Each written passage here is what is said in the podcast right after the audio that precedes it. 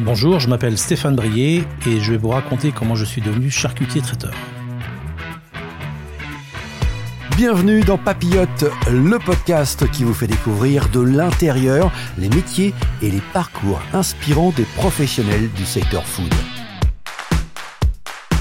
Charcutier traiteur depuis plus de 30 ans, Stéphane Breillet a toujours autant soif d'apprendre, toujours autant envie de transmettre le savoir-faire de son métier. Son secret, une remise en question permanente et des défis à relever régulièrement. Concours au Cerbotel, concours départemental de charcuterie, Stéphane aime les concours et accompagne aujourd'hui ses collaborateurs et apprentis dans cette quête de l'excellence.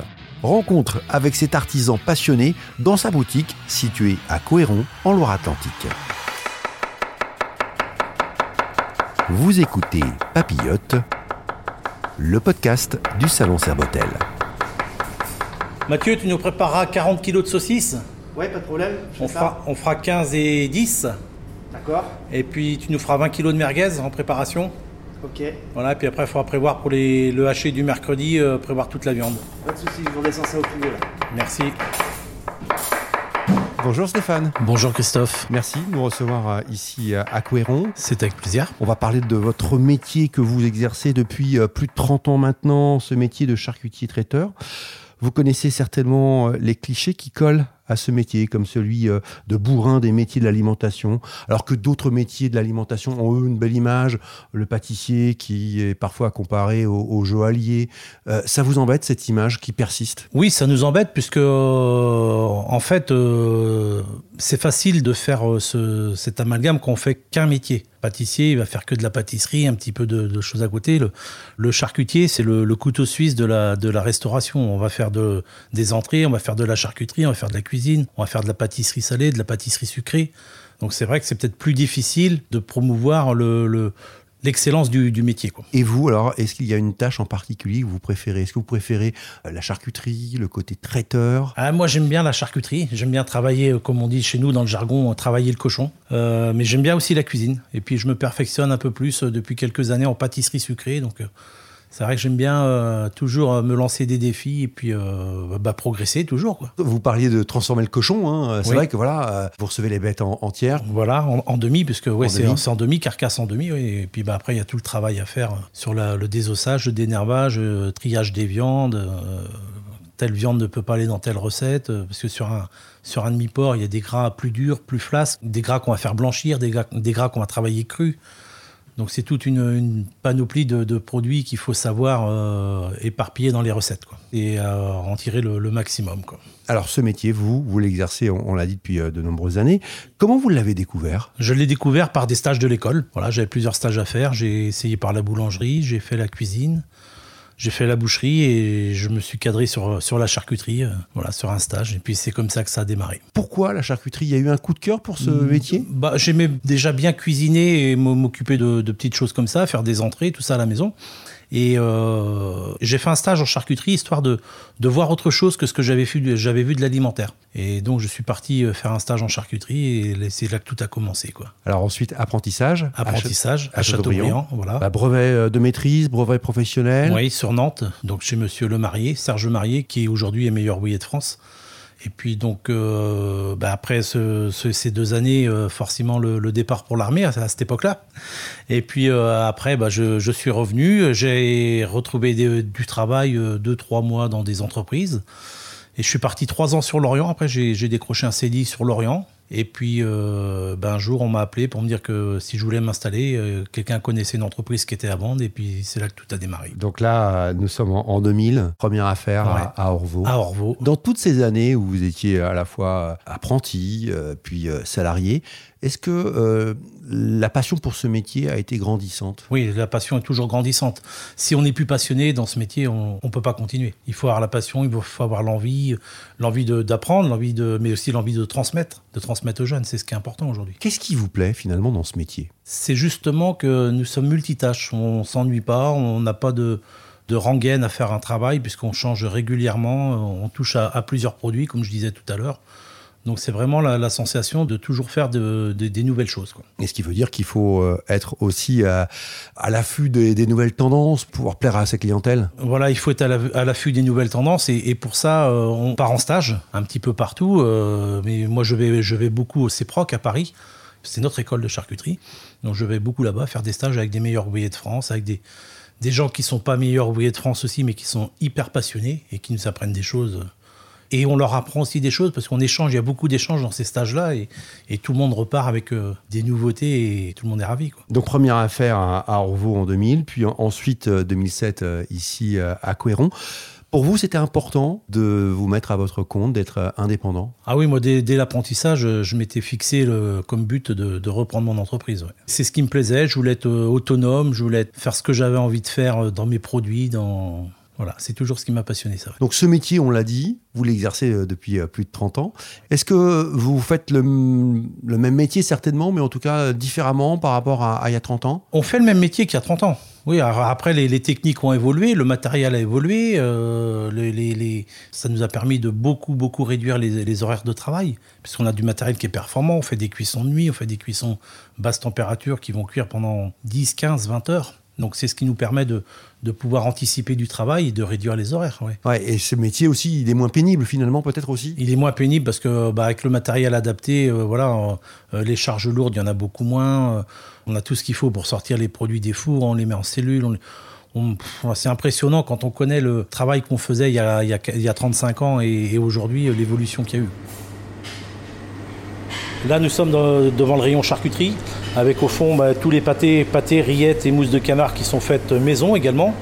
Euh, devant les, saucisses, hein, donc euh, les multiples sortes de saucisses, euh, au muscadet, au piment d'Espelette, nature, merguez. On a des curés nantais qui sont pas rayon aujourd'hui. voilà, les andouillettes, saucisses fumées, les boudins noirs. Après les, les charcuteries à trancher, les, les, saucissons secs, les andouilles, les jambons secs, les jambons fumés. Alors là, moi je peux le constater, il y a une offre très large. Oui. C'est ce qu'il faut ben, C'est ce qu'il faut, ouais, c'est ce qu'il faut pour, pour que le, le, client se lasse pas. Et encore, euh, sur tout ce qu'on a là, on, on, change les produits régulièrement, un peu moins en charcuterie, mais en salade et plats cuisinés, il faut renouveler. Il euh, ne faut pas que le client il vienne tout le temps voir un parmentier de canard parce qu'il va se lasser. Quoi. Donc on, on, a des, des on a des jambalaya, on a plein de, enfin, plein de choses à faire. Hein.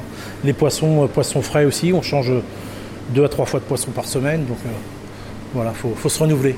Et ça permet de voir aussi que c'est un métier divers et varié, comme euh, vous le dites effectivement, puisqu'on voit la charcuterie, il y a le côté boucherie aussi, et puis les plats cuisinés. Les plats cuisinés, les entrées, avec toutes les entrées qui sont là, et là c'est des entrées euh, à servir euh, voilà, au poids, mais on fait aussi des petites entrées en part individuelle, on fait pour des, des, fêtes, des anniversaires, des, on, fait, on fait tout ça, et puis après bah, la pâtisserie salée, avec tout ce qui est quiche, quiche lorraine, pizza, genre, feuilleté de jambon l'hiver aussi, qui est, un, qui est, un, produit qui marche bien. Et puis bah, nos desserts. On est spécialiste de rien, mais on sait tout faire. voilà. Alors Stéphane, les concours ont une place importante aussi dans, dans votre carrière, oui. particulièrement euh, au Cerbotel. Le Cerbotel, c'est un peu votre terrain de jeu Oui, bah, étant local, c'est un, un, salon où on, on s'y est souvent intéressé. Euh, moi, comme mes salariés, c'est vrai qu'on a eu des, des, résultats assez probants euh, dans, dans, ce, dans ce, ce, salon. Oui. On peut le dire, hein, vous avez remporté en 2013 le Trophée national des charcutiers traiteurs. Oui. Et puis, euh, vous avez embarqué vos collaborateurs aussi, ça vous aimez bien? Oui, c'est ça, ouais, ouais, ouais. je les embarque dans les, dans les concours. Bah, J'ai tendance à les prendre en apprentissage, les former, donc euh, déjà les intéresser au concours du, du meilleur apprenti de France, donc ils passent la sélection départementale puis après régional, et puis on arrive à les emmener jusqu'au jusqu'au national, finale des meilleurs apprentis de France. Bon, jusqu'ici, on n'a pas réussi à décrocher la, la timbale, mais, mais on leur a mis le, le, le, ça y est, le verre est dans le fruit et on les a intéressés au concours. Donc c'est ce qui me plaît. Quoi. Et vous, qu'est-ce qui vous intéresse dans les concours? Le challenge, le challenge, euh, se mesurer aux autres, se, voilà, apprendre des choses. Euh, on voit des gars qui nous sortent des produits, des fois on dit mais comment il a fait quoi? Et quand on discute avec les, les, les personnes qui font les concours, il y a beaucoup d'échanges aussi. Hein on aime bien échanger pour progresser. Quoi. Et ensuite de proposer des produits issus des concours en, dans la boutique aux clients Oui, bah, issus des concours, oui, parce que forcément un produit de concours, on, on le monte au maximum de, de ce qu'on peut faire, donc ça nous prend un temps énorme, beaucoup de temps, et donc c'est un produit qui ne pourrait pas être vendable en boutique, tellement qu'on passe de temps. Donc on, le, on modifie un petit peu pour réduire le temps de travail et pouvoir le proposer aux clients. Alors quand je disais que vous emmenez vos collaborateurs avec vous sur les concours, euh, en 2017, au Serbotel toujours, vos collaborateurs ont participé à 10 concours et remporté 8 podiums. C'est énorme. Euh, oui, c'est ça, exact, oui. Je vois que vous êtes bien renseigné. Et vous êtes fier? Bah, bien sûr, bien sûr. Est-ce que vous êtes aussi fier lorsque vous remportez un concours que lorsque c'est un de vos apprentis ou un de vos collaborateurs? Ah, je suis même plus fier quand c'est un de mes jeunes, ouais. C'est-à-dire que le, le travail de base, eh ben, il est là et la, rigueur qu'on leur inculque, eh ben, finit par payer, quoi. Alors les concours au Serbotel, et puis les concours produits aussi, où vous avez euh, performé, hein, euh, euh, médaille d'or euh, Boudin Noir 2008 et 2009, médaille d'or Riette à trois reprises, médaille d'or du pâté de campagne en 2017, médaille d'or saucisse au muscadet en 2018. Oui, c'est le travail de, de toute l'équipe, hein, c'est pas que moi, mais c'est ouais, ce qui ressort du, de ce qu'on inculque tous les jours. Quoi. Vous aimez participer à ce type de concours ou parce que c'est nécessaire d'un point de vue, j'allais dire, marketing? Bah, c'est toujours, toujours pareil. hein. Si on veut se remettre en cause, euh, voilà, on participe. hein. Celui qui reste tout seul chez lui, il fait pas de concours, il voit pas de collègues, il discute pas.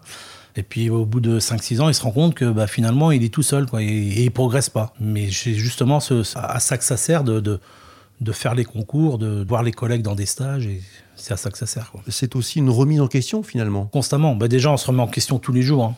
Tous les jours, le matin, on arrive. euh, voilà, faut pas vivre sur ses acquis. Quoi. Ce qui était bien hier, bah, faut chercher à faire mieux aujourd'hui. quoi. Toujours s'améliorer. hein. Toujours s'améliorer. Vous êtes dans cette quête-là. C'est ça. Qu'est-ce qui vous plaît encore euh, aujourd'hui dans ce métier? Est-ce que vous vous levez toujours le matin avec la, la même envie? Ah, pour l'instant, oui. J'espère que ça va durer le plus longtemps possible. Et on l'a compris aussi, ce qui euh, aujourd'hui euh, vous anime, c'est la transmission, Ouais, ça, j'a- j'adore ça. de former les jeunes? Bah, de voir quand un jeune il arrive, euh, voilà, à toute peine s'il va faire la différence entre une courgette et un poivron, puisque ils ne sont pas tellement intéressés avant. Et puis on commence à leur faire des petites tâches, et puis on voit euh, si, si le, le jeune il est un petit peu, un petit peu intéressé, bah, on, on monte un petit peu en gamme, et puis bah, là ça y est, c'est parti. Quoi. Et puis arriver à trouver les mots justes pour, que, pour le faire accrocher. Quoi. Que diriez-vous, Stéphane, à un jeune qui se pose la question et qui s'interroge sur euh, éventuellement faire un apprentissage dans, dans ce secteur? Bah, je dirais qu'il faut qu'il vienne en charcuterie, il va s'éclater, évidemment. Et pourquoi il va s'éclater? Par la panoplie du, du métier. quoi. C'est surtout ça. euh, quand on touche aux entrées, à la charcuterie, au plat cuisiné, au dessert, il y, a- il y a forcément un moment où on trouve sa voie. Quoi. Et vous transmettez euh, à la relève. Vous y pensez là, à la relève? Oui, oui, oui, oui, ça c'est, encore un autre sujet.